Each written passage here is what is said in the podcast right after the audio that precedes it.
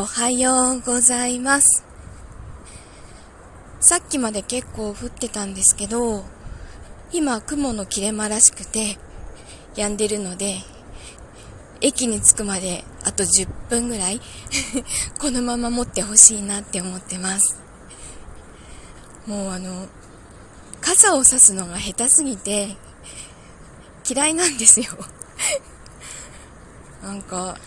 なんでみんなあんなに上手にさせるんだろうなって思います。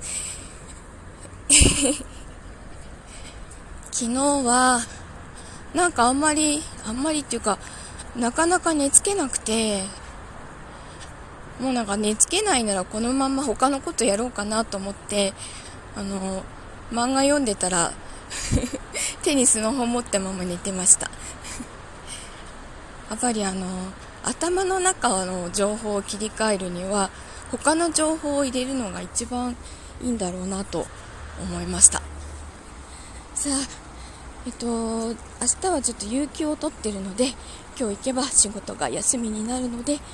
頑張っていきたいと思います。では今日も一日いい日になりますように。